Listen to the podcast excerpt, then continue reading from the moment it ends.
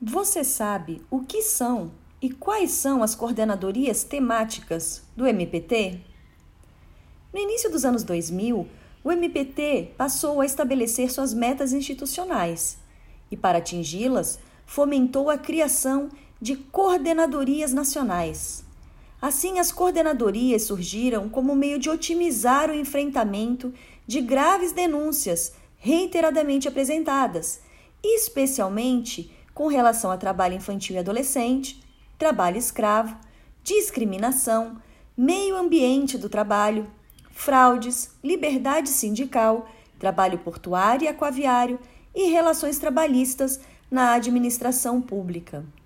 Assim, foram criadas ao longo dos anos oito coordenadorias temáticas, com oito grandes eixos temáticos, escolhidos então por ordem de prioridade, de relevância, de acordo com critérios de reiteração das denúncias apresentadas e também alinhando esses eixos aos eixos elegidos pela OIT como aqueles eixos a serem trabalhados para a promoção do trabalho decente.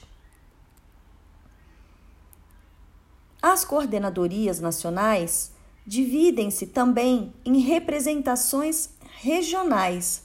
Assim, para cada grande área temática, nós temos um coordenador nacional, um vice-coordenador nacional e em cada procuradoria regional nós teremos os coordenadores regionais daquela temática. Nas coordenadorias são expedidas notas técnicas, organizados grupos de trabalho, grupos de estudos, são elaborados projetos, definidas as gerências desses projetos, como forma, então, de sincronizar e de garantir alguma uniformidade na atuação de membros nacionalmente dentro daquele eixo temático. As coordenadorias precisam, então, conciliar o princípio da independência funcional com o da unidade e da indivisibilidade. Vamos saber então quais são as oito coordenadorias temáticas do MPT? A CODEMAT, Coordenadoria Nacional de Defesa do Meio Ambiente de Trabalho. A CONAFRET, Coordenadoria Nacional de Combate às Fraudes nas Relações de Trabalho. A CONAET, Coordenadoria Nacional de Erradicação do Trabalho Escravo. A CONALIS, Coordenadoria Nacional de Promoção da Liberdade Sindical e do Diálogo Social.